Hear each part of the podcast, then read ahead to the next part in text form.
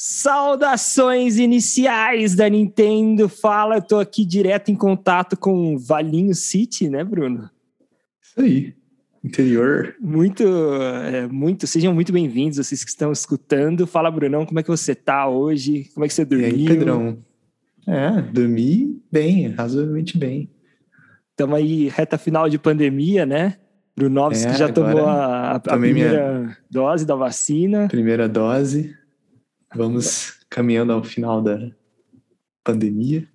Daqui para frente só alegria, Brunão. Final do ano. Pelo menos tá... tem os nossos jogos aqui para colaborar com a descontração. Exatamente, né? Que foi um tópico aí que, que cresceu bastante durante a pandemia, justamente que as pessoas não podiam sair de casa, né? E compraram, Sim. começaram a comprar mais videogame, falar mais sobre videogames. E aí hoje a gente vem aqui falar então, eu e o Brunão, esse mestre né, o sábio de todos os, de tudo, que é o Brunão, para a gente que falar isso, é uma, sobre. uma honra sempre falar com o Pedrão. Não, uma, uma honra minha. Esse começo de podcast aqui tá muita broderagem. Mas vamos para o que interessa. A, Não, a gente quer lançou... só broderagem. é, é isso aí. O público já vai estar acostumado aqui. Daqui a pouco, quando, quando eles resgatarem esse podcast, a gente vai lá no podcast 600, né, é, comemorando um milhão de inscritos, aí eles vão ver como que a broderagem é desde o primeiro oi do primeiro podcast. Isso aí. Bom, a gente está aqui para falar hoje, então, sobre um assunto aí quente aí nesse mês de julho, que foi o anúncio do novo Nintendo Switch, o, novo, modelo, né, da família do Nintendo Switch, que é o Nintendo Switch OLED, né, Brunão? Isso e aí, aí o que acontece? Tinha, uma galera já estava especulando sobre um possível novo console da Nintendo, porque o Switch foi lançado em 2017 em 2019, dois anos depois, foi lançado o Nintendo Switch Lite, que é a versão só portátil. E aí, dois anos depois, agora temos também o Nintendo Switch OLED, que é, ele é híbrido, né? Não é só portátil como o Lite, mas ele trouxe algumas melhorias, né, Bruno? Você quer falar um, um pouquinho aí? Sim, vamos lá. Então, eu acho legal começar explicando o que, que é o, o OLED e por que, que ele é vantajoso em relação ao LED ou ao LCD tradicional. Então, a ideia é a seguinte: lá há algumas décadas, quando surgiram aquelas primeiras telas LCD, a ideia é você ter um, uma única lâmpada fluorescente que ilumina todos os pixels daquela tela. Então, independente de ser uma imagem clara ou escura, o nível de iluminação é uniforme na tela inteira, em toda a sua área. Então, você não tem um grande controle sobre o, contraste daquela imagem. Aí, algum tempo depois, os engenheiros aí da Samsung e companhias similares decidiram adicionar um conjunto de lâmpadas LED atrás do painel para iluminar esses pixels. Então você poderia é, diminuir a intensidade de uma, de uma área da tela e aumentar de outra separadamente. Então você consegue melhorar o contraste. E o nível máximo desse controle de imagem vem com o OLED, porque aí é um outro tipo de, de arquitetura que, quando uma corrente elétrica atravessa o pixel, ele mesmo gera sua iluminação individualmente. Então você tem, tem um conjunto de pixels adjacentes numa área muito pequena você consegue acender ou apagar eles individualmente. Então com isso você tem um contraste melhor, a representação de cores é melhor também, e ele também emite menos luz azul que causa fadiga. Então essas são as principais vantagens do OLED. É, pelas pesquisas que eu fiz, é, o problema do OLED principal é o custo, que ele é muito mais caro de uhum. produzir. E ele apresenta também um menor brilho. Então talvez para quem for usar ao ar livre, tenha que maximizar o brilho.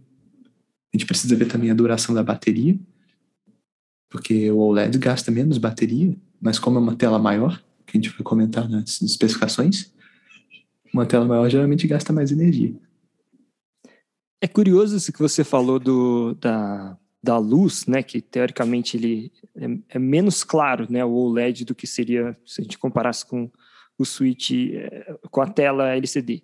Mas é, é, engraçado isso porque a Nintendo, quando fez a propaganda desse novo modelo do Switch, uma das coisas que eles frisaram bastante durante as cenas foi colocar pessoas jogando no, ao ar livre. Eu acho que justamente contrário, né? Para mostrar que a tela ela é um pouco melhor para se ver é, ao ar livre.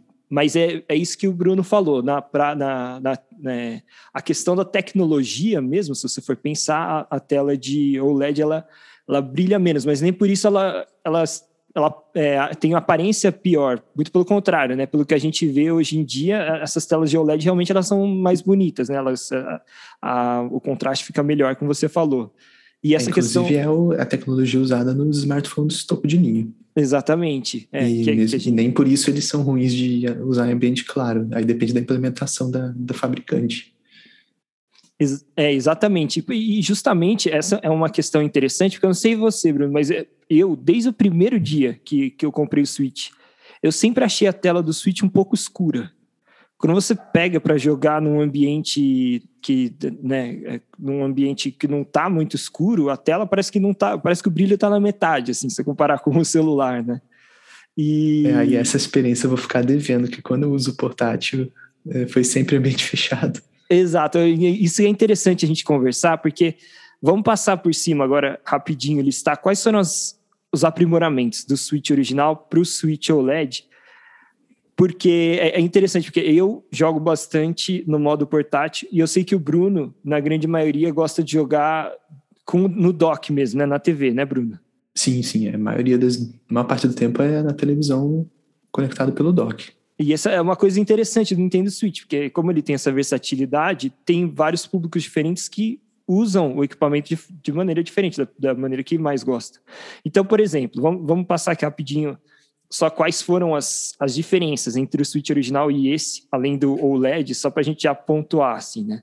Então teve a tela, obviamente, que, que a tela é, agora tem 7 polegadas, a do Switch original tinha 6,2 polegadas, né? Era de LCD e agora é de OLED.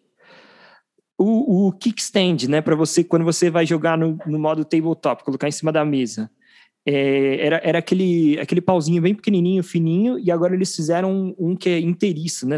É, toda a parte de trás do Nintendo Switch seria tem uma, uma peça que solta assim, e ele tem ajustes, né? Então tem, tem vários é, ângulos possíveis para você ajustar a altura que está a mesa, a altura dos seus olhos.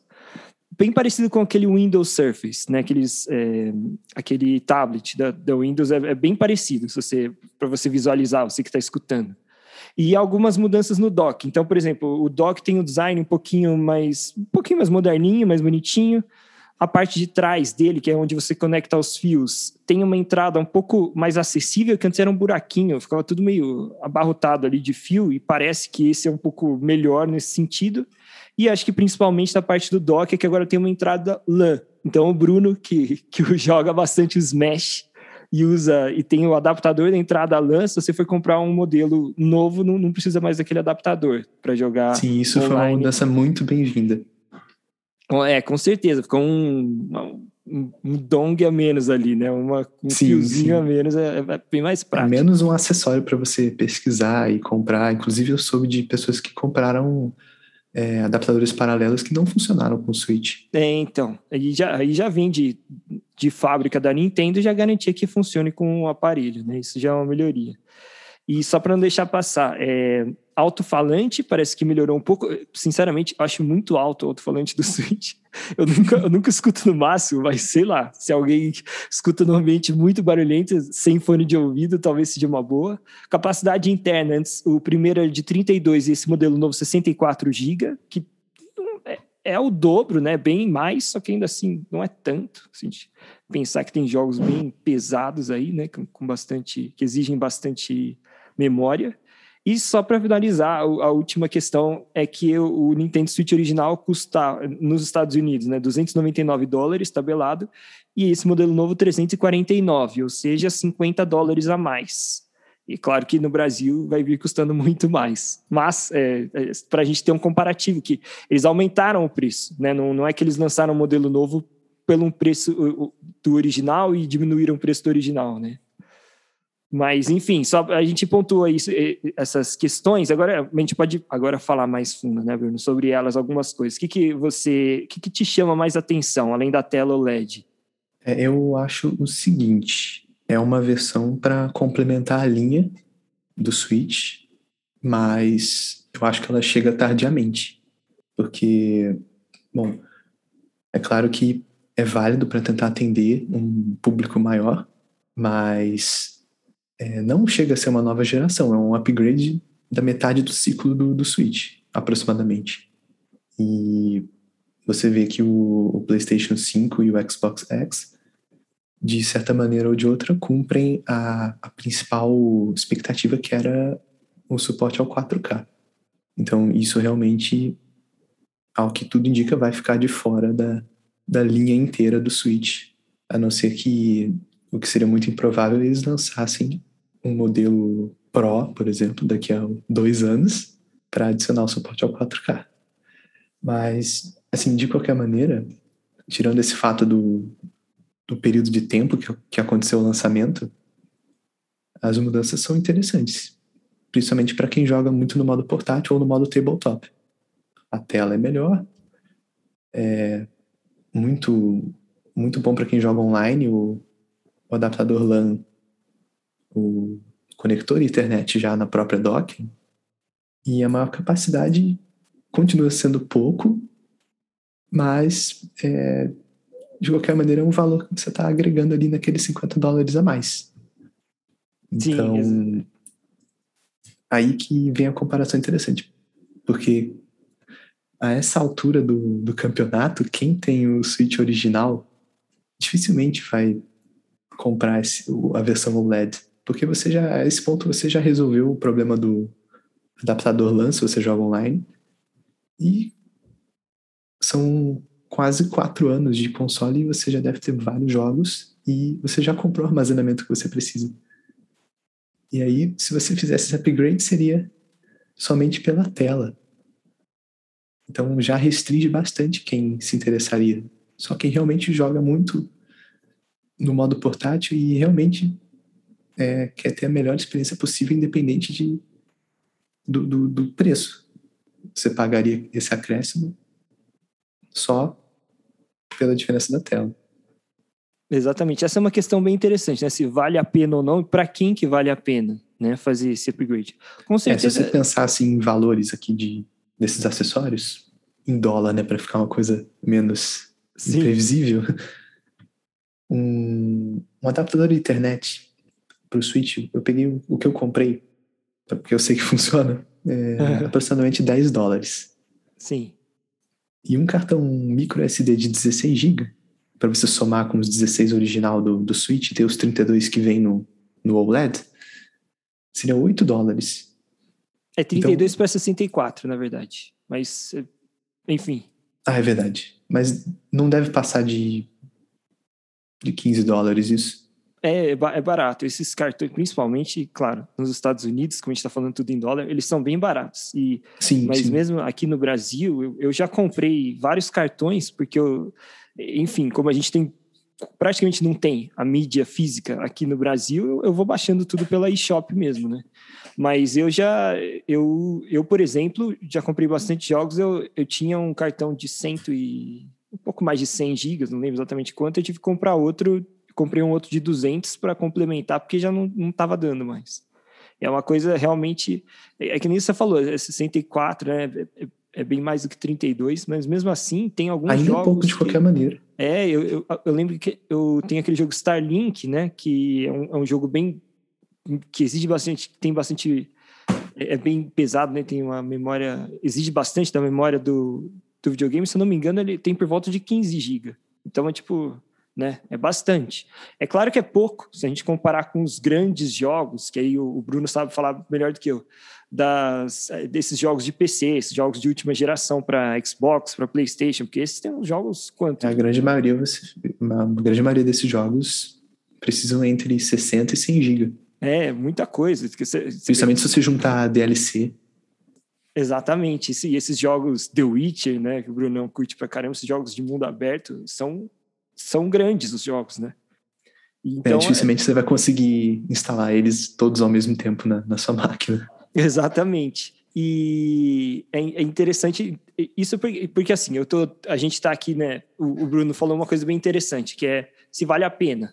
Se você não tem um Switch, talvez valha a pena, né? Se você quer jogar bastante é, no modo portátil, você acha que é interessante. Porque você já vai comprar o um modelo mais novo, que tem uma, uma tela melhor, que já tem a entrada LAN lá direto se você quiser jogar online, e tem um pouco mais de armazenamento. Não vai dispensar a necessidade de ter um cartão SD, mas né, a não ser que você jogue com pouquíssimos jogos ali, bem, bem pequenos. Mas, de qualquer forma, é, tem algumas coisas bem-vindas, mas eu, eu, eu entro nesse mesmo dilema que o Bruno falou. Para mim, eu ficaria muito na dúvida. Eu, na verdade, assim, é claro, ele nem veio para o Brasil ainda, por isso que é mais fácil de eu não decidir agora, porque vai demorar, vou ter tempo para pensar para poder decidir. Mas assim, eu, eu acho, eu sempre me incomodei muito com a tela do Switch.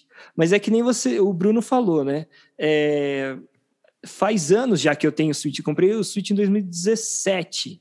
E aí eu fico pensando, pô, será que se eu fizer o upgrade agora, daqui uns dois, três anos, não vai lançar um modelo aí sim bem melhor, que vai valer a pena, né? Sim, uma nova geração, produto uma nova geração. diferente. Essa que seria a expectativa. Uhum. Que seja, por exemplo, como foi a mudança, para a gente pegar o exemplo dos portáteis da Nintendo, do DS para o 3DS. O 3DS, ele tinha um hardware bem melhor, bem mais avançado e tal, mas tinha a questão do, do 3D da tela, mas ele ainda assim é, era compatível com os jogos de, do Nintendo DS. Então, eu acho, eu acho que é possível que aconteça isso com a Nintendo, né? Que a próxima geração, é, que provavelmente vai ser um console híbrido, dado o, a popularidade do, do, Nintendo Switch, aí já vendeu quase 100 milhões né, de unidades. Porque, enfim, e aí eu acho que vai ter essa retrocompatibilidade é, com os jogos do Switch em si, né? Eu acredito nisso mas ainda assim vai ser um console novo, uma geração nova, como você disse, né, Bruno?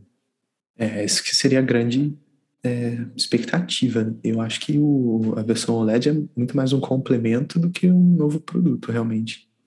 Sim, seria Mas mais. Interessante pensar, né, que, vamos supor, se eu não tivesse nenhum Switch, uhum. eu compraria a versão OLED, mesmo não sendo muito adepto do portátil.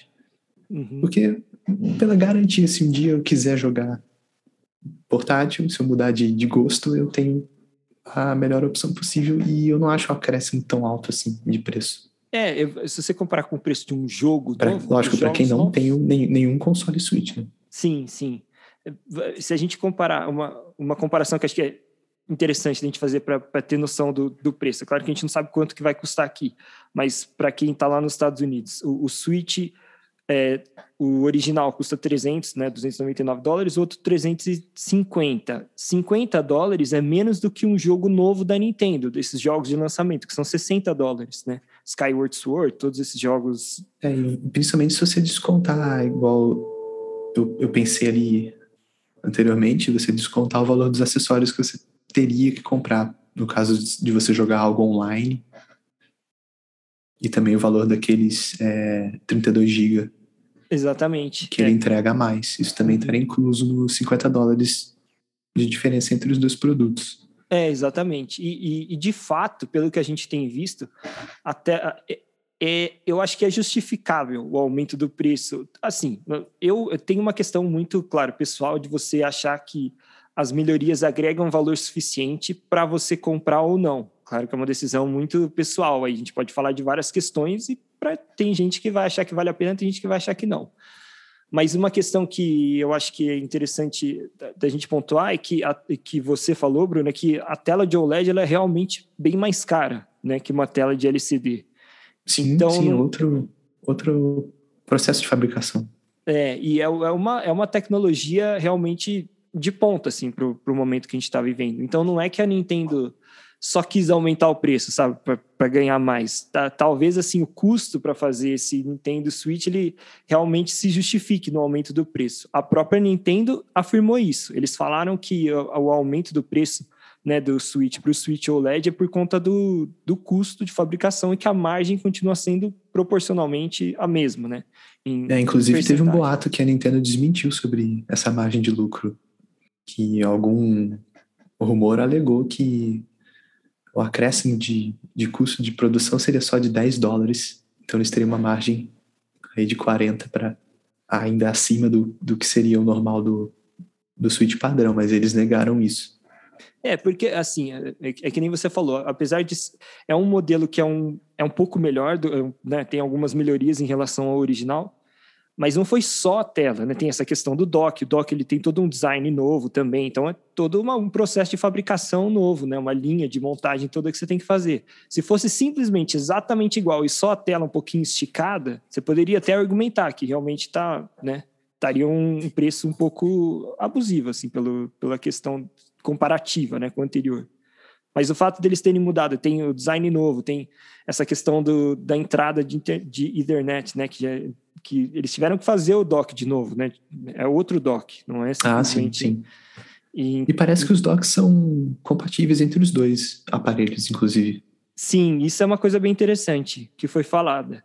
Que é, é uma coisa interessante também para quem, quem já tem o Nintendo Switch e está pensando em pegar um novo, né? Esse do o, o modelo OLED porque você, você vai ficar com dois docks, né? E aí você pode colocar em duas televisões e jogar em qualquer uma delas, né? Uma praticidade que você tem. Se sim, quiser mudar sim. do seu quarto é um para a sala, né? é Sem prático. ter que desmontar o dock, sim. É, exatamente. Que, que no final das contas, o, um, eu acho né, que um dos motivos que levou o Nintendo Switch a ser um grande sucesso é, é a praticidade também dele, né? É a questão de você migrar facilmente do portátil para a TV, né, do modo portátil para o modo TV, enfim. Mas é bem interessante. Voltando um pouquinho para o OLED, só queria apontar uma coisa para não deixar passar que acho que é interessante também para a gente visualizar o que, que é esse OLED, porque assim, eu imagino que deva ser bem legal, que na hora que eu vir na minha, que eu ver na minha frente assim esse Nintendo Switch OLED, eu falo, putz, é bem melhor essa tela e é bem mais bonita, sabe? vai dar vontade de jogar nesse modelo novo. E uma coisa que acho que dá para a gente colocar que é, fica fácil de visualizar, que é interessante, é a questão que você falou dos, dos LEDs em si, é, é o, a questão do preto, né? Muita gente fala disso. Quando você vai observar uma tela de OLED, você tenta observar o preto, porque o preto numa tela de LCD é como se tivesse uma luz atrás dele, né? Exatamente. Né, né Bruno? No caso do OLED, ele vai desligar aquele pixel. Então, a, a, profundidade do preto vai ser bem maior do que. É muito intuitivo você pensar. Se você tem uma, uma lâmpada uhum. atrás, é, vai vazar a luz dela pelo pixel que está apagado. Né? É, exatamente, porque, é, é, é, como você disse, é uma luz inteira atrás da tela, e não no OLED são microluzes, né? Como se fossem pequenas luzes. Cada é, como, é, é que é, é, como se cada pixel individualmente ele, ele próprio se acende. Sim. Então, e, e se apaga também, né? Os milhões de pixels que, que existem numa tela, cada um deles controla a sua própria iluminação. Então, essa que é a grande vantagem. Exatamente. E, cara, deve ficar, deve ser muito legal, deve ser, eu acho que vai ficar bem, bem bacana assim. Vai, e como eu disse, eu vou pensar muito, ainda não decidi se eu se quando vier para cá, claro, depende de preço, acessibilidade, porque eh, no Brasil eh, o modelo vai ser lançado, isso a gente não falou, né? O modelo vai ser lançado em outubro nos Estados Unidos, na maior parte do mundo, e no Brasil a Nintendo anunciou que vai chegar em 2022. Só que assim, 2022 não falou nenhum período do ano, então pode ser no final de 2022, né? Pode demorar, é, pode ser começo do ano, enfim. É, a gente fica da expectativa para ver quando que, que vai chegar. Agora, foi interessante que nos Estados Unidos e para a maior parte do mundo, mundo desenvolvido, vamos dizer assim, eles vão os lançar os sortudos, os que não estão aqui, essa maçarônia que é o Brasil, que é o vai ser lançado junto com o Metroid, né? Metroid Dread um jogo novo do, da, da, da, saga do Metroid, então eles já lançam junto com o jogo, assim como o, o, Nintendo Switch original lançou junto com o Zelda Breath of the Wild, que foi um baita sucesso. Então pois é... é eu ainda estou esperando aquela nova iteração do Metroid Prime. É, o Brunão é, jeito... pra quem não conhece, ele é o fã, acho que número um que eu conheço de Metroid Prime. É, eu joguei os três, desde o primeiro GameCube lá, o e o, o segundo também, e no o Wii, o Corruption. Todos muito bons. E agora vem é um o quarto, né? específico, assim, né? Ele, ele não, é, não é muito parecido com, com outras franquias, mas é, tem o seu, seu apelo, né? De exploração. E, e eu acho diferente. É, e agora eu acho que a, a franquia Metroid vai ter uma oportunidade grande de de vender bastante, de, de muita gente conhecer, porque o Metroid começou como um jogo shooting platform 2D, né? Que, e aí teve o seu, o seu primeiro jogo lá no, no Nintendo, no NES, né? No Nintendo Entertainment System, no Super NES. No, no 64 não teve. Aí no GameCube teve o Metroid é, Prime, que é uma franquia. Que ele virou um FPS. Isso. E, e ali é, muita gente considera assim dos melhores jogos da história, um, realmente. Mas o Nintendo GameCube era um console que eu e o Bruno a gente teve, mas nem todo mundo teve. Não era um console tão popular. E o Nintendo agora, e, né, com, e a Nintendo agora com o Switch tem a possibilidade talvez de vender mais jogos de Metroid, de popularizar mais a série. Ela já é famosa, mas não vende tanto quanto Mario, quanto Zelda, e tem a chance de ter um jogo agora que, que é bem acessível. Eu acho interessante também essa jogada da Nintendo de primeiro lançar um Metroid que em 2D, que é, é um gênero mais acessível, né? Que quem gosta de Nintendo de longa data sempre já jogou algum Super Mario 2D. Então é um, um gênero mais um, menos intimidador, vamos dizer assim, para alguém que quer entrar na série. E depois vai ter o jogo 3D, o Metroid Prime, que a gente ainda não tem data, né? Nem não sabe nada. A gente só sabe é, que tiveram jogo... vários problemas com o desenvolvimento desse jogo. A gente só sabe que vai, vai existir, né? Que ele começou a ser é, desenvolvido pela Nintendo, aí eles ach... não estavam satisfeitos, né? Com o, o é, com resultado e passaram para Retro Studios, que foi justamente quem fez os outros jogos, né, Bruno? Sim, sim. A empresa que fez os jogos que o Brunão é o fã número um de carteirinha, assim, total. é bem interessante, inclusive, a, a versão Trilogy que foi lançada para o Wii, porque eles pegaram o Prime 1 e o 2 do GameCube e adicionaram o suporte ao Wii Remote. E é um dos casos que eu acho que funcionou muito bem a, a implementação do Wii Remote. Porque você é, é um shooter, então você, você aponta o, o controle ali em direção à televisão com o botão B, que é o botão na parte de trás, como um gatilho, então fica muito intuitivo. É, você eu... usa o, o Nunchuck para mover a Samus. Então eu, eu achei bem interessante a, a maneira que foi introduzido o Wii Remote na, nos jogos do, que foram refeitos para Wii. Muito bem feito, e, e tem a questão também de que eu acho que talvez a coisa, a melhor coisa assim do, do Nintendo Wii tenha sido esse sensor bar para jogos de tiro, né? First person shooter, ou enfim. Era uma, é, é, muito intuitivo e era muito bom mesmo, né?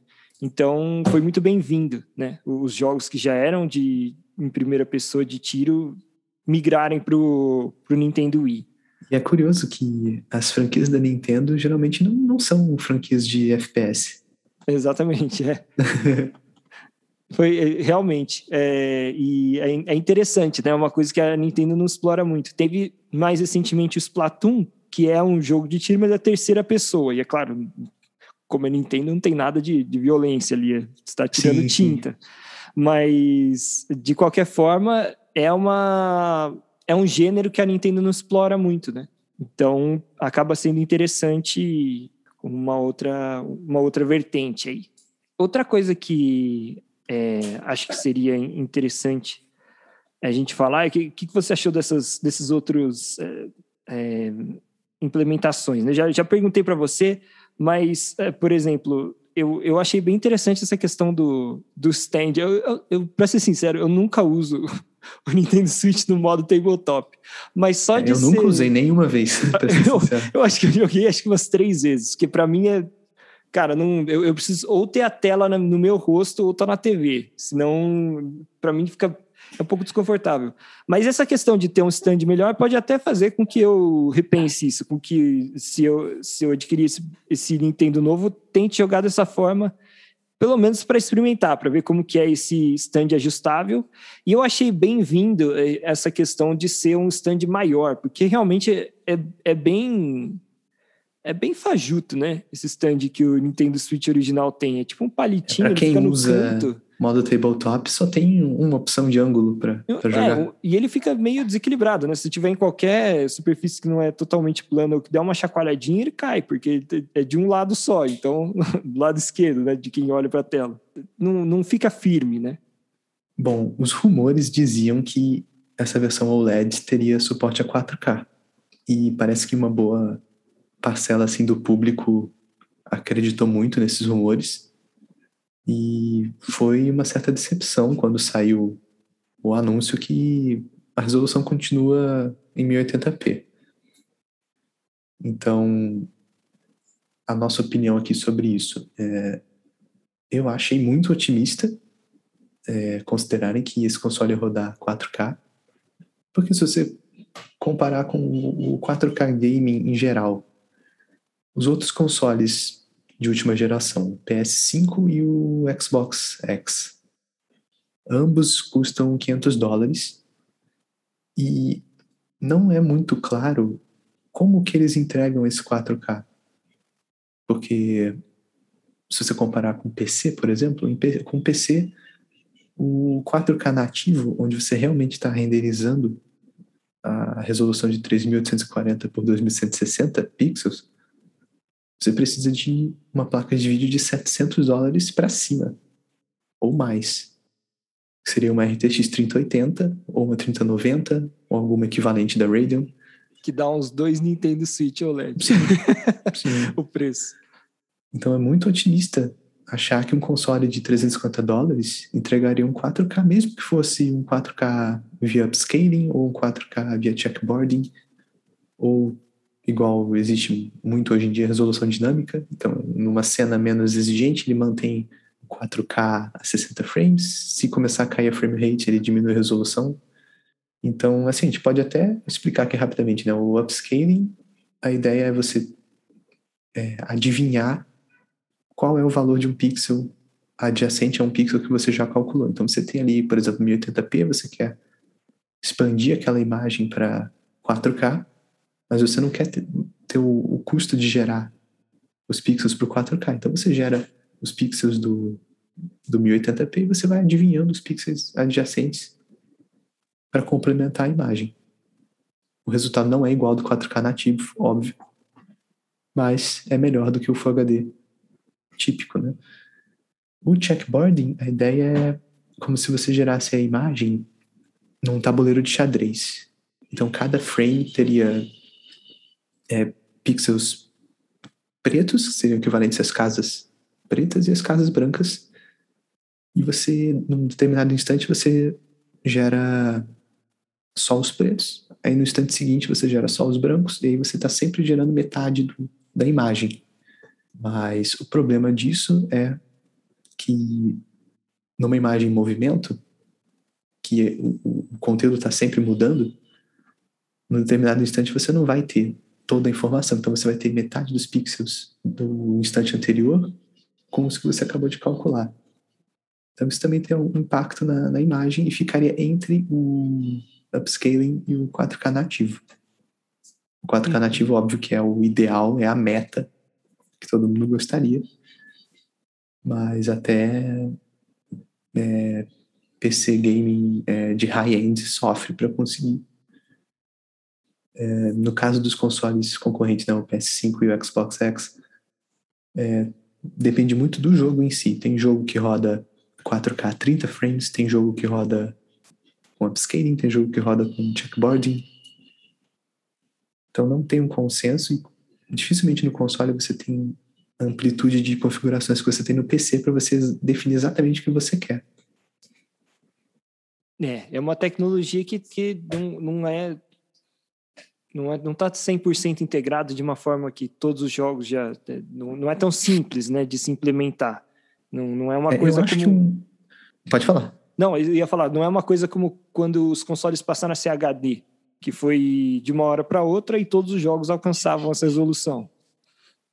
É que o incremento do 1080p para o 4K é muito grande. Inclusive, isso é um outro ponto que eu, que eu ia sugerir aqui. É, talvez o ideal fosse é, fazer esse salto para 1440p. Seria uma resolução intermediária entre o 1080p e o 4K. O problema é que as televisões é, de home theater, as televisões comuns, elas dificilmente aceitam essa resolução. Hum. Teria que jogar num monitor gamer, um monitor de computador, que você tem uma possibilidade maior de resoluções para usar. Então, talvez por isso eles não tenham pensado em fazer essa, essa etapa. Como eu falei, né, que uma das coisas mais interessantes do Nintendo Switch é a praticidade, né? Se deixasse de ser prático, talvez nem fizesse tanto sentido, né, para esse novo console.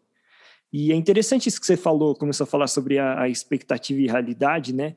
do que a gente recebeu com o Nintendo Switch, que todo mundo achava que ia ser o tal do Nintendo Switch Pro, e acabou sendo o Nintendo Switch OLED, porque eu, eu achava que, que ia rolar de alguma forma essa questão do 4K. O Brunão sempre falava, não, calma, não sei o que, difícil. E, e, um dos motivos para isso, que até é interessante a gente falar, é que, claro, era, o, a Nintendo é muito fechada sobre essas questões, é sempre rumor, a gente não sabe o que de fato vai acontecer. Mas é interessante porque tiveram algumas pessoas que, que soltaram esses rumores de como seria o novo modelo do Switch, que falaram que ia ser lançado esse ano e que de fato vai ser. Falaram dessa questão do aprimoramento do stand para ser inteiriço. Falaram que ia ter capacidade de armazenamento maior e realmente teve. Falaram tudo. Falaram do OLED da tela de 7 polegadas e falaram dessa questão do, do chip da NVIDIA, que é a fabricante do componente do atual modelo do Nintendo Switch, que, que ia permitir esse tal do upscaling para o 4K. Então é, é interessante a gente pensar que todos, todas as outras coisas listadas por vários desses insiders que falaram sobre os rumores acabaram se concretizando, menos essa questão do 4K. E aí o Bruno trouxe vários pontos interessantes para a gente pensar o porquê, que, que a tecnologia é, não é tão simples assim, né? Teria muitas etapas aí ainda para serem desenvolvidas. Mas eu ouvi alguma coisa que eu acho que também faria sentido, que, é, é claro, a gente vai ficar na especulação aqui no rumor, porque a gente nunca vai saber o que, que eles poderiam ter feito, ou o que eles pensaram. Mas é que hoje em dia, e isso o Bruno sabe melhor do que eu, existe uma falta de componentes para eletrônicos em geral. Né? Tá tendo meio uma espécie de uma crise desde que começou a pandemia. Então teve gente que especulou, será que eles no seguinte, né? Será que a Nintendo a princípio não tinha planejado em fazer sim esse Nintendo Switch OLED ter esse tal do upscaling 4K com o chip da Nvidia, mas por conta dessa dificuldade de fornecer e de, de ter todas as peças, não foi possível e eles desistiram no meio do caminho. E por outro lado, pelo que a gente escuta de pessoas que, que trabalham mais nessa parte da distribuição aí de, de fabricação de componentes, a tela OLED é uma coisa muito mais fácil de encontrar no mercado para você conseguir fabricar do que é o, o tal do esses chips né, de, de alta performance dos, dos produtos. É isso mesmo, Bruno? É por aí ou estou viajando? Sim, isso, o, a falta de fornecimento de semicondutores é, é um problema que afeta toda a indústria, inclusive até a indústria automotiva está sendo uhum. impactada porque eles usam é, circuitos baseados em transistores nos carros hoje em dia. Então, é um problema que eles tiveram mais, que né? diminuir a produção por causa disso especificamente. Mas o, o que eu acho que aconteceu, provavelmente, é, quando a Nintendo decidiu é, produzir essa nova versão, ainda não tinha essa falta de fornecimento de silício. É, eles não devem ter começado o projeto é, no início da pandemia, deve ter sido uma coisa decidida muito antes. E de qualquer forma, se eles tivessem decidido por fazer o console em 4K, seria capaz deles terem desistido, porque o custo já seria muito mais alto do que um, o console Full HD, uhum. por conta do hardware que precisa, mas ainda com a agravante de que não tem o material, a matéria-prima. É, não, com certeza. Então, acho que bem interessante isso que você trouxe, de que realmente é, é, esse tipo de planejamento as empresas fazem com muita antecedência, né? E, e se você comparar, por exemplo, os preços das, dos CPUs, das GPUs, eles estão muito altos em, em todo o mundo e é difícil até você encontrar disponível à venda. Pois é, né? Tá, tem, tem falta, tá, tá, tudo em falta, né? Mesmo que você queira comprar, que você tenha dinheiro, esteja disposto a pagar mais, é difícil de achar, né? É, por exemplo, da última vez que eu consultei já faz alguns meses, mas uma placa de vídeo topo de linha da NVIDIA, a RTX 3090, ela custava aqui no Brasil 26 mil reais.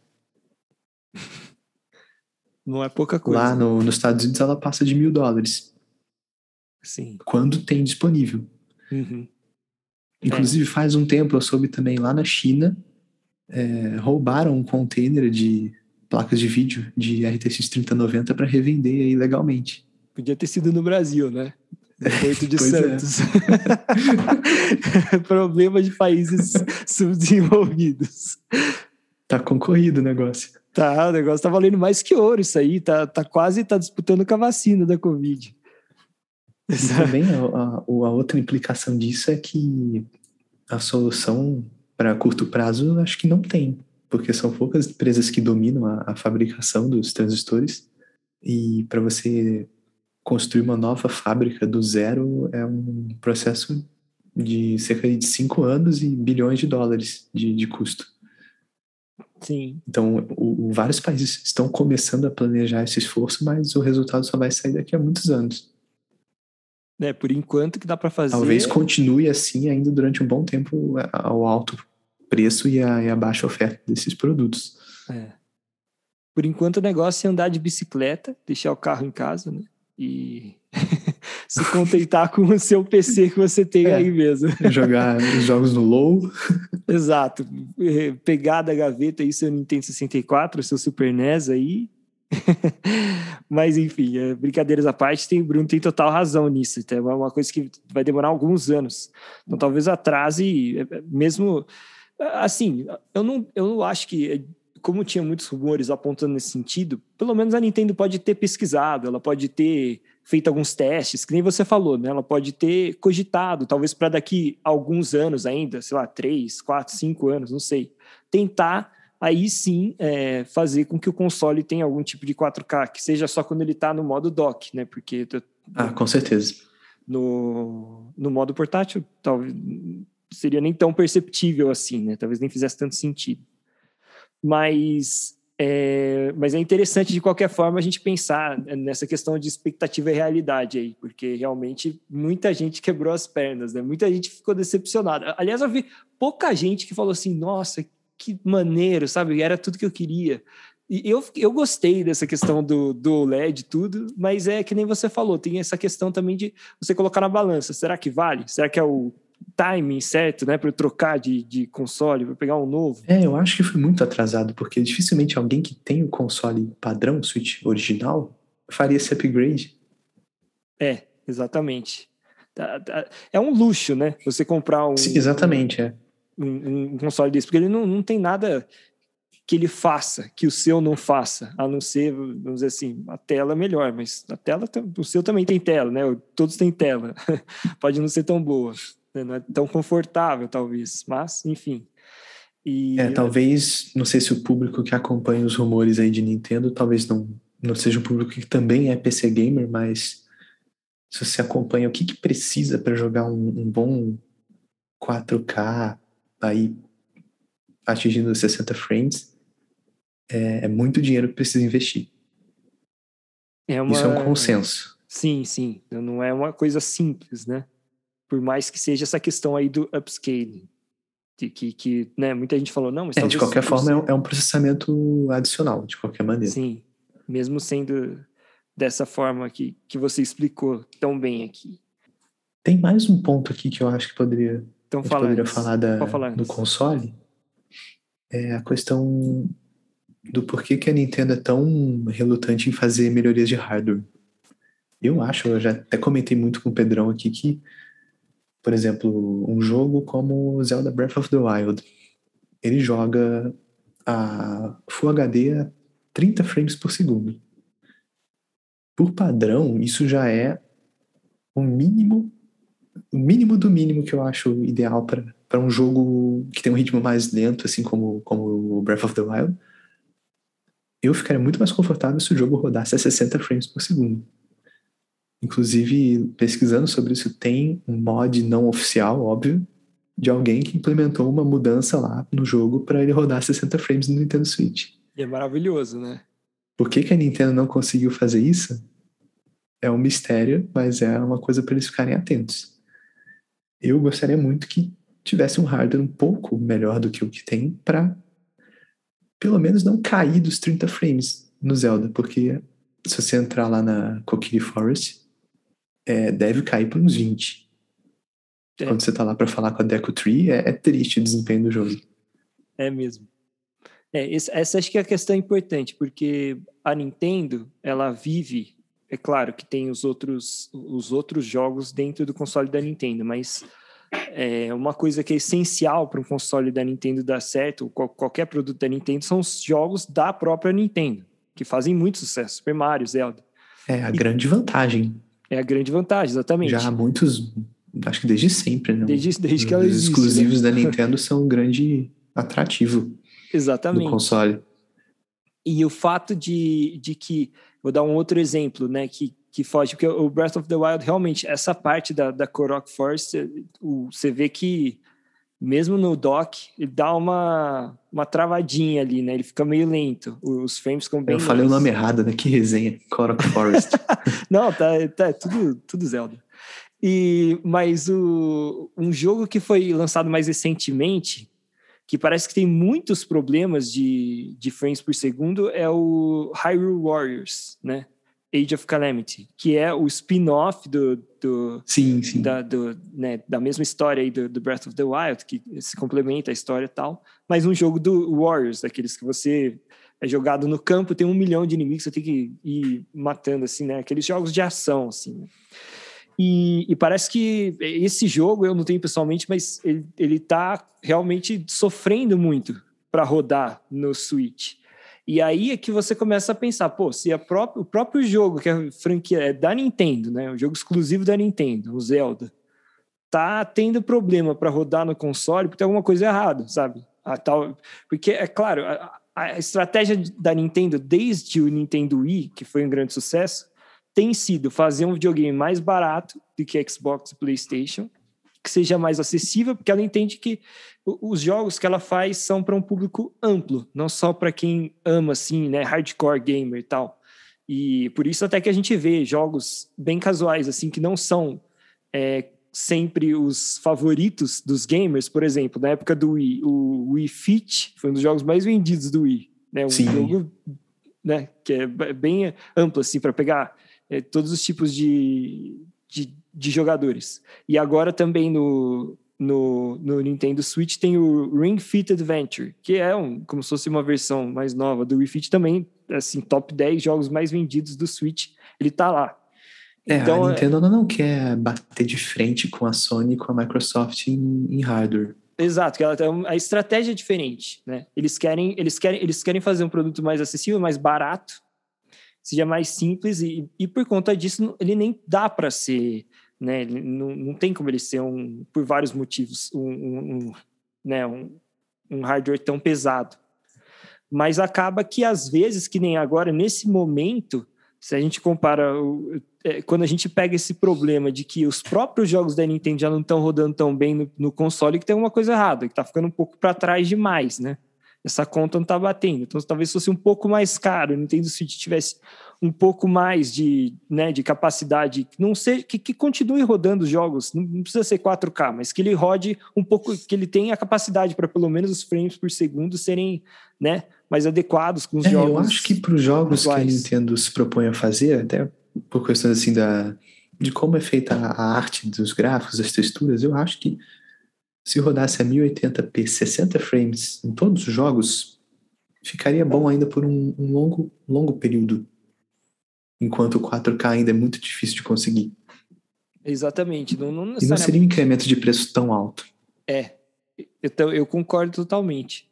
E é uma questão que é aí que você fica com dó, assim, né? Do, do, de você pegar um jogo tão bom quanto Breath of the Wild, né? Que tá, tá, vai ter uma sequência. Será que ele vai ser melhor? A gente fica pensando, será que ele vai ter mais texturas, vai ser mais pesado, ele vai rodar pior do que o primeiro, né? Porque o Nintendo Switch, ele já, eh, já tinha esses problemas lá no, no lançamento, né? Breath of the Wild foi um jogo de lançamento, 2017, a gente está em 2021. O, a sequência do Breath of the Wild Dizem que vai ser o ano que vem. Ainda acho que pode dar uma atrasadinha, mas que seja o ano que vem já. São cinco anos aí, quatro, cinco anos para com o mesmo hardware, com o mesmo processador, com os mesmos problemas. E, e é interessante que o timing das coisas, né? Porque a Nintendo lançou, é, anunciou o Nintendo Switch OLED agora em julho. E assim, menos de duas semanas depois, foi lança, anunciaram um console novo que estava comentando com o Bruno mais cedo, que é o tal do Valve Steam Deck, né, Bruno? Sim, sim, bem interessante a ideia. E o que, o que, que ele é? O que, que acontece? Por que, que eu estou trazendo ele aqui? É, não é um. Lógico, né? Não, não tem nada a ver com a Nintendo, não é um, um console da Nintendo em si, mas se você olha para ele, ele lembra muito o Nintendo Switch. Ele tem aquele mesmo formato, tem uma tela bem parecida, né, com, com os botões ali dos lados. Claro, não, não é que nem o Joy-Con que sai nos controles, né, eles são fixos como um, um, portátil mesmo. E o que, que ele se propõe a ser? É, ele, ele é um, um console gamer, ele não chega a ser exatamente um console, é como, se, é como se ele fosse um laptop no formato de um console, né, porque ele é um PC no, na, na, tecnicamente. O Bruno pode me corrigir aí, porque você porque ele roda em cima de um sistema operacional da Steam, que é aquela plataforma de jogos online que quem joga PC, como o Bruno, é, é uma mão na roda, é uma, uma loja virtual. Sim, é excelente plataforma já que existe há muito tempo. Que, por, por exemplo, eu, como jogo Nintendo há muito tempo, na época que a última vez que eu joguei, assim, talvez, é, com certeza, que eu joguei um jogo de PC, deve ter sido em 2003, assim. Eu joguei um FIFA com o Ronaldinho Gaúcho. Quando ele ainda era jogador, vocês terem uma ideia. E assim, cara, você tinha que comprar mídia física, tinha uns quatro CDs, aí você instalando o negócio, e trocava de CD não sei o que. E uh, hoje a, a, experiência de quem joga um, de quem usa um PC para jogar um game é muito melhor. Você pode ter um controle é, que é muito mais anatômico, você não precisa jogar com teclado. Você pode usar Steam, que você já baixa por um preço bem mais acessível. Você não precisa comprar mídia física, já baixa ali e tal. É, é, é engraçado esse ponto, Pedrão, que eu me lembrei de uma coisa. É, eu acho que acontece assim uma consolização dos PCs no sentido de que ficou mais acessível, mais fácil você configurar o jogo para rodar bem na sua máquina, como se fosse um console. Mas, por outro lado, isso que a gente está vendo, esse, é, todas essas, essas, artimanhas que fazem com o, o 4K, é como se fosse uma PCização dos consoles, porque você agora. O, o seu jogo ele roda com diferentes settings. Lá no começo do, dos consoles, assim, nem no começo, mas há algum tempo atrás, é, você nem sabia que settings estava rodando no console. É. Em termos de gráfico, né? Você liga e joga. Agora tem resolução dinâmica, tem upscaling, tem checkboarding, então parece que teve uma um intercâmbio assim de, de ideias, né? Que faz bem para os dois é, lados, né? Sim. No final das contas.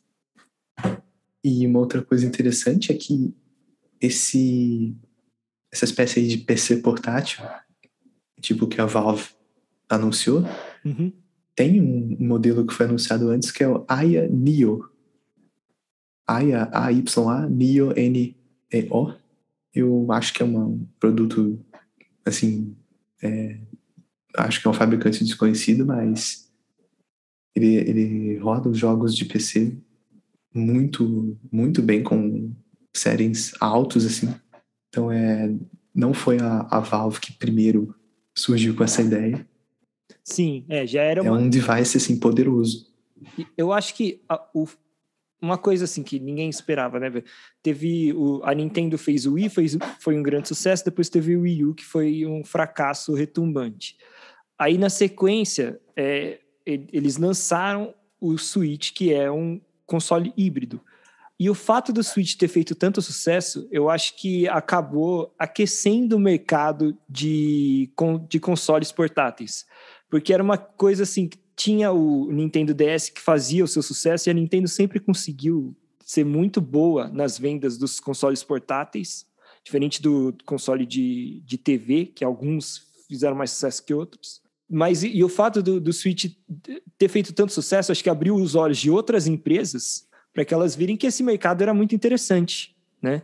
E aí começar a pensar, pô, se tem tanta gente assim interessada em jogar jogos de maneira portátil, vamos tentar fazer alguma coisa parecida, né, nesse sentido, para surfar nessa onda.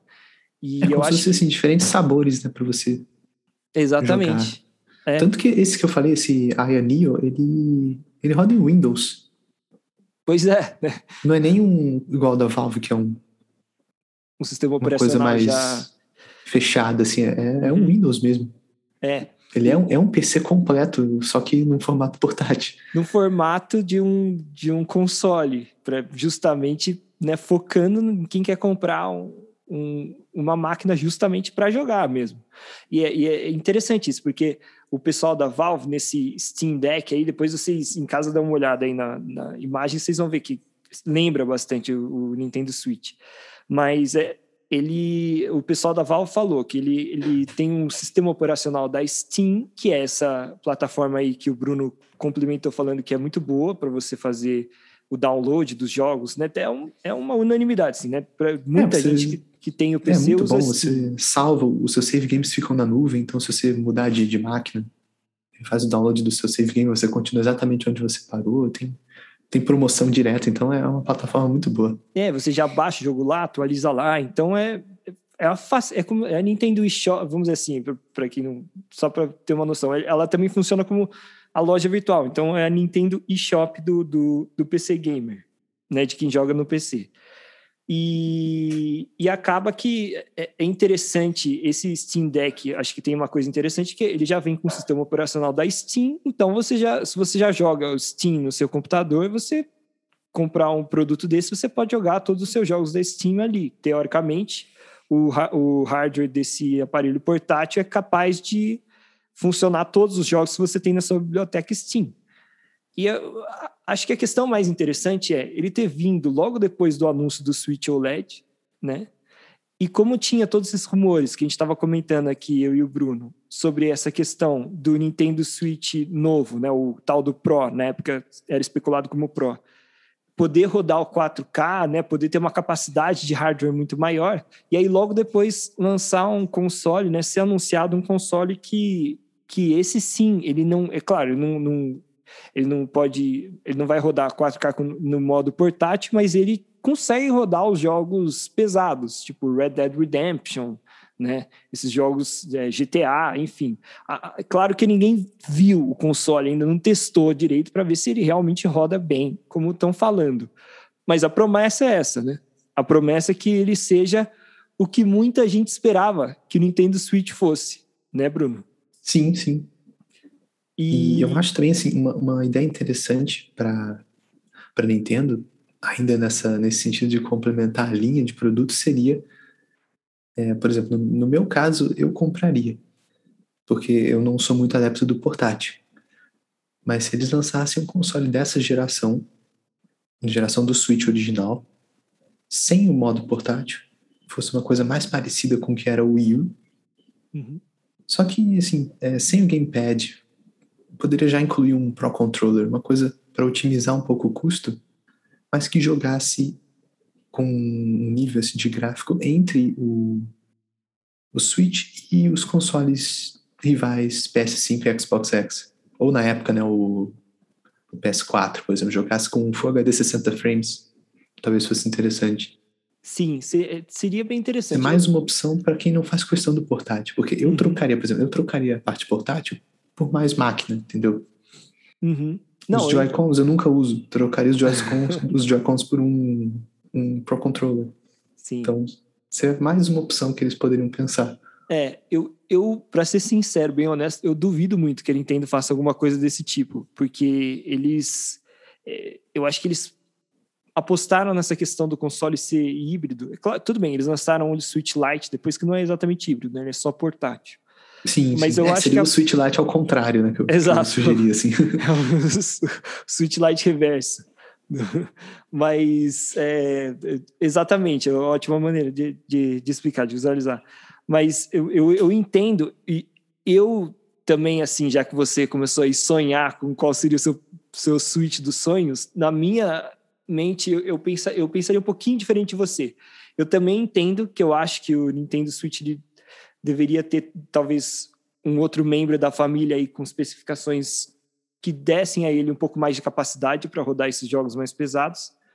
Mas talvez, talvez, né? E claro, eu sou muito leigo nessa parte de tecnologia, até você, Bruno, pode complementar. Uma maneira de você conseguir isso sem abrir mão da portabilidade seria, é, de uma certa forma, você fazer um dock que fosse um hardware em si. Então, o, o dock do Nintendo Switch ele, ele transfere a imagem para a TV. Ele não é só isso, mas ele poderia ser mais do que isso. Ele poderia ter uma espécie de um hardware dentro dele mais parrudo, vamos dizer assim, que ficasse ali sempre do lado da TV. Então, ele não precisaria ser tão portátil assim. Para quando você fosse jogar no, na TV, ele desce um pouco a mais, desse se. Ah, sim, assim, a, a ideia é muito interessante. Essa dopada aí no, no é. sistema para ele ficar mais forte. é, seria uma ideia parecida com uma placa de vídeo externa, por exemplo. Exatamente, é. Foi, foi isso mais ou menos que eu pensei. Eu não ah, sei, sim, a ideia seria muito boa também. Não sei até que ponto isso seria viável, claro, nem quanto seria vantajoso ou interessante para a Nintendo arriscar uma coisa desse tipo, mas como a gente está aqui. E, é, eu, eu, eu, concordo com você, eu acho difícil a Nintendo lançar um produto é, estacionário, assim, igual eu sugeri, mas a ideia seria melhorar essa parte é, de hardware sem ter que aumentar tanto o custo por ela estar tá tirando a parte portátil. Uhum. Meio que uhum. equilibrar um pouco as coisas para quem preferisse uma coisa um pouco mais parecida com os consoles é, concorrentes, os consoles tradicionais que são para uso em home theater mesmo, em casa. Exatamente, porque é, é uma equação difícil, né? Se você for pensar pela Nintendo, porque assim, a gente falou aqui um pouco do, do Valve Steam Deck, e eles se propuseram a fazer mais ou menos né, uma coisa aí parecida com, com o que a gente comentou, um, um hardware portátil que fosse um, que tivesse uma capacidade de processamento maior. Então, podia, pudesse processar alguns jogos mais é, que, que, que, o Nintendo Switch não é capaz de, de rodar. Mas é, quando você transforma isso, quando você vai pensar em todas as coisas que você tem que adaptar para esse software, para esse hardware ser portátil, é, tem que abrir mão de algumas coisas e que acabam pesando na hora de você tomar uma decisão. Então, por exemplo. E tem a questão de pesar literalmente. Porque pesar literalmente, o Steam Deck, é. O Steam Deck é 700 é gramas. Era exatamente é portátil, isso que eu ia falar. Mas... É. O formato de portátil, mas ele é bem pesado. Então, e, e é uma. É, só para o pessoal ter uma noção, é, é mais ou menos três vezes né, do que o Nintendo Switch, se eu não me engano. Duas ou três vezes o peso do Nintendo Switch. É, o Switch pesa 299 gramas. Isso, é, é, é praticamente né, mais, mais do que o dobro. Mais então, que, é. então por, por exemplo, para você ficar segurando o Switch jogando como no modo handheld, no modo, modo portátil, se você ficar jogando por várias horas, dá uma cansada no punho. Eu já eu, eu falo isso por experiência própria, que eu jogo bastante e, cara, tem, tem uma hora que é bem diferente de você segurar um Pro Controller, que é muito mais ergonômico, muito mais leve não te cansa nada. Assim, você pode jogar 20 horas no negócio, que é tranquilo. Agora, você imagina o dobro daquele peso na sua mão. E considerando que esse Steam Deck, o, o grande diferencial dele é o fato dele ser portátil, né? É o fato dele conseguir jogar esses jogos pesados on the go, né? Em qualquer lugar. É uma coisa que, que você tem que pensar. E outra questão, Brunão, que acho que você que, que você também entende melhor do que eu, é a bateria, né? Sim, sim. É, a bateria, eu acho que elas não evoluíram no mesmo ritmo que as outras tecnologias. Então, eu acho que nesse Aya Neo, que é uma, uma ideia parecida com o, o, o console da Steam, é, acho que dura coisa de duas horas a bateria jogando. Se não me engano, no vídeo que eu vi era GTA V. É, o, o Steam Então Deck... você precisa sempre estar com a tomada por perto. É, o Steam Deck também, se eu não me engano, é o, a bateria dele, eu acho que dependendo do jogo, ele não, não chega nem a duas horas, por se eu, não estou enganado, que eles tinham falado uma, uma questão assim, uma hora e meia até é, pouco mais de duas horas. Então é, é pouco até, né? O, o, Nintendo Switch, cara, eu achava que ia sentir mais falta até do que eu sinto, eu acho que ele até dura bastante, mas tem essa questão também, né? Por, vamos supor que, que a, questão do peso seja um pouco superada. Tem a bateria, a bateria, né? Você quer que o console seja portátil justamente para poder jogar em qualquer lugar, não para ficar Exato, e a bateria ainda tem a, a, característica dela que é com o tempo, com o uso, a bateria vai Desgastando. aguentando cada vez menos carga até o ponto de você ter que ficar o tempo inteiro ligado na tomada. E aí para você repor essa bateria, quanto que vai custar? Ainda é uma incógnita. É, tem todas essas questões que a gente normalmente pensa, por exemplo, com celulares, a gente está mais acostumado com essa discussão né, no, no, ramo de smartphone, de bateria, quanto tempo dura, não sei o quê. Como, como agora tem esses consoles portáteis, eles têm parte das, de, dos mesmos problemas, né? Compartilham os mesmos problemas. Ainda tem uma questão também de performance. É, será que o desempenho fora da bateria é igual ao desempenho com a bateria conectada na tomada? Pois geralmente é. não é. O laptop uhum. geralmente não é, por exemplo. Uhum. Exatamente. Você tem mais desempenho se você ligar na alimentação. E, e tem outra questão também, por exemplo, é o próprio as próprias dimensões do, do da case, né, do switch, da carenagem dele. Se você começa a pôr um hardware que gera muito calor ali, como é que você vai dissipar de uma maneira eficiente para você não diminuir a durabilidade das peças, né? Então, por exemplo, você vai montar um PC de alto desempenho, você quer ir para soluções de refrigeração líquida. Isso também é sempre mais caro do que uma ventoinha comum. Então, Exatamente. quando você tem que considerar tudo isso numa, num espaço reduzido, não só reduzido a ponto de caber fisicamente os componentes, mas para dissipar o calor. Então, é mais uma dificuldade se a Nintendo, por exemplo, resolvesse fazer uma melhoria de hardware no Switch do jeito que ele é hoje, como a gente conhece na, na, na case portátil pequena mesmo. Sim. A gente, se a gente for pensar, é, tem algumas coisas que a gente fala que, pô, o Switch está atrasado nisso e tal, mas uma coisa que acho que não dá para reclamar que eles conseguiram fazer muito para o tamanho e o peso do console, né? Sim. Porque, assim, ele é realmente é pequeno, é bem pequeno. Pra, assim, no, num bom sentido, de ser portátil, né? Você conseguir fazer isso, já, eu acho que já foi uma já deve ter sido um baita desafio para a Nintendo conseguir fazer o, o Switch no primeiro momento, né? E é claro que também isso facilita um pouco hum, a partir do momento que você fez um, você aprimorar, né? Para os próximos você também é, eu, vai ganhando. Eu fico bem curioso como que a, o Steam Deck e o Ionio fazem com a dissipação de calor. Pois é, é. Porque eles coisa... são, eles são têm um formato parecido com o do Switch, mas algum tipo de melhoria de refrigeração eles precisam ter. É, porque é, uma, é um pulo grande né, de processamento. E uma coisa que acho que, já que a gente entrou nesse assunto de outros consoles aí, entre aspas, concorrentes do Switch, é a gente pensar, porque muita gente falou, pô, olha aí, esse console novo da, da Valve, Valve Steam Deck, ele vai acabar com o Nintendo Switch, ele vai vender muito mais que o Switch, ele vai, ele é o que a gente queria. Será que como é que a Nintendo vai reagir?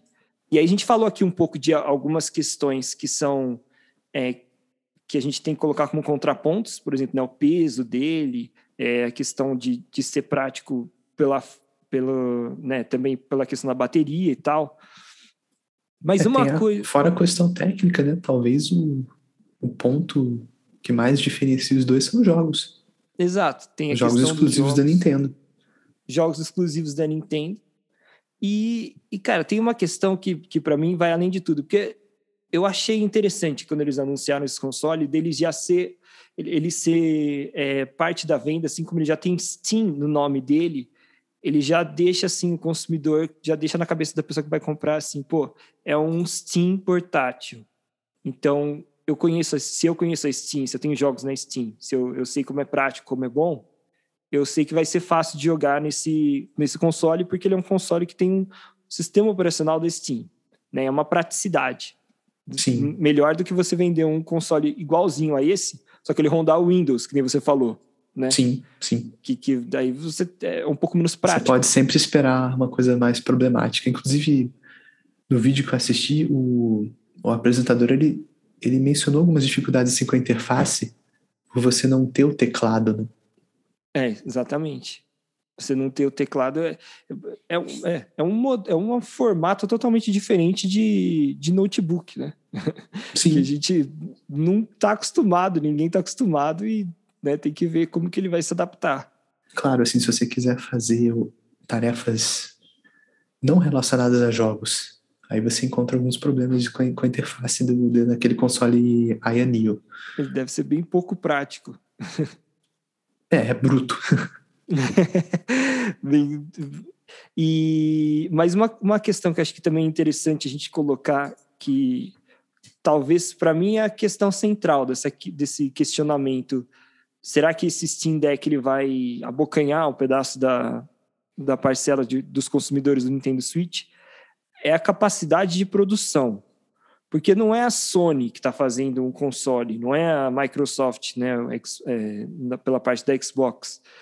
É, é uma empresa mais nichada. Então, o que eles anunciaram até agora é que as unidades que eles tinham à disposição, eles conseguiram vender a pré-venda. Mas para quem, por exemplo, se eu entrar agora e tentar fazer uma compra do Steam Deck, a previsão é de que eu possa receber a, no último quadrimestre de 2022. Ou seja, setembro, outubro, novembro, dezembro do ano que vem, de 2022. A gente está em 2021 aqui, em julho, gravando. Então, assim, é, é uma capacidade de produção muito menor do que essas empresas gigantes que já estão acostumadas a fazer é, consoles em série, como a Nintendo, como a Microsoft, enfim. Tá? Acho que essa é uma questão que pega no sentido de que é, é, vai ser difícil conseguir esse console. Não, não vai estar é, com esse ritmo de, de produção, lugar é, é, capaz de que eles nem é, estejam é, visando é, enfrentar a Nintendo. Exatamente. Com um ritmo de é produção é tão, tão menor assim. Eles estão lançando um produto mais nichado, né? Essa é uma, uma questão, não, não é para competir, não vai conseguir competir com o Nintendo. Com uma... Se fosse a Sony lançando um produto bem parecido, aí tudo bem. A gente podia falar, pô, é um concorrente direto. Né? Sim, sim. Porque eu, eu falo da Sony porque a Sony já fez né, consoles portáteis. Teve o PSP que vendeu bem, foi um bom sucesso aquele primeiro, e depois o PlayStation Vita deu uma caída, até justamente porque não tinha muito apoio de, de jogos, né? não tinham tantos jogos bons, e acabou ficando ali sem, sem grande é, valor comercial. E a Nintendo, mesmo com o, o DS ali, que tinha capacidade bem menor de processamento e tudo, tinha a questão de ter os jogos da Nintendo, né? Os do Mario, o Zelda, enfim. Sempre tem essa essa, esse suporte do, do software sempre aliado, né, aos, aos consoles da Nintendo. Então, enfim, acho, acho que essa é uma questão central para você não ficar preocupado, você aí achando que o, a, o Nintendo vai, Switch vai morrer por conta do, do, do Steam Deck. Até porque o Switch ele está numa proporção muito boa de vendas, aumentou muito desde o início da pandemia, está chegando agora a 100 milhões de unidades e a previsão é de que talvez ele passe até o PlayStation 4, né? A, a, o ciclo de vida do PlayStation 4 que vendeu acho que 140, 130 milhões, não lembro direito agora, mas a previsão é que talvez ultrapasse. Então, é, por mais que a gente tenha as nossas ressalvas aqui, tudo, o Switch já é um sucesso, né? Não tem como ele fracassar porque ele já deu certo. Bom, Brunão, então acho que a gente falou bastante aí do, do Nintendo Switch OLED, falamos do Steam Deck, desses outros é, consoles que vieram surfando nessa onda dos portáteis. Falamos aí da, da possibilidade, o, o que é vantajoso ou não desse Nintendo Switch OLED, os comparativos também entre expectativa e realidade. O que, que você, você gostaria de acrescentar mais alguma coisa? O que, que, que você tem para finalizar aí com a gente? Então, as minhas considerações finais seriam que as mudanças da versão OLED são interessantes, principalmente para quem ainda não tem Switch, mas o, o principal contraponto é que a Nintendo decidiu lançar isso tarde demais, na minha opinião. Se eles tivessem lançado em 2019 ou até ano passado como uma, uma melhoria no, no ciclo de vida, talvez até tirasse o, o Switch padrão e substituísse ele por esse como uma, um upgrade de meio de ciclo, seria melhor do que lançar agora, quando as concorrentes já têm outros, uma nova, outros consoles de uma nova geração. E até pelo fato dele não não ter o aprimoramento de hardware que muita gente esperava. Beleza, então, é o Brunão aí, claro, sempre, cara, tem uma visão muito boa de mercado, de tudo, ele entende demais. As considerações finais também ficaram impecáveis. Acho que, que você isso, já falou tudo que dava para falar aqui, né? É, eu continuo nessa, nesse meu dilema daqui para frente, se vale a pena esse Switch OLED ou não, mas eu tenho pelo menos mais um ano aí para decidir, porque vai demorar para chegar na Banânia, né? Quando ele chegar aqui, olha só, quando ele chegar aqui, a Nintendo anuncia um next gen dela. Certeza, é sempre assim. o, o Switch Lite foi basicamente isso, ele está chegando agora aqui no Brasil. E ele lançou em 2019. Então, é, é um pequeno atraso. Agora que estão é, dois, anos, dois anos de atraso, que foram exatamente dois anos para anunciar um novo, um novo modelo da família. Mas, enfim, nós vamos, vamos que vamos aqui, né? No Brasil, dando as nossas voltas para conseguir ser um fã da Nintendo aqui. Bom, Brunão, acho que então vamos ficando por aqui, né? Já falamos de, de basicamente tudo que a gente tinha para falar. Agradecer todo é, mundo acho que pela, sim. Pela participação, por ter escutado a gente até aqui, né? Os guerreiros que ouviram a gente até o final. E mais uma vez exaltar que esse homem maravilhoso aqui, que é o Brunão, que sempre enriquece que muito o podcast. Não, muito obrigado. Sempre demais falar com o Pedrão, ainda mais sobre assuntos tão agradáveis, tipo tecnologia, games. Fico aqui à disposição. Qualquer hora a gente reúne de novo. É isso um grande aí. abraço aí. Valeu, então. Obrigadão, Bruno. Um grande abraço para todo mundo. Até a próxima, galera. Valeu.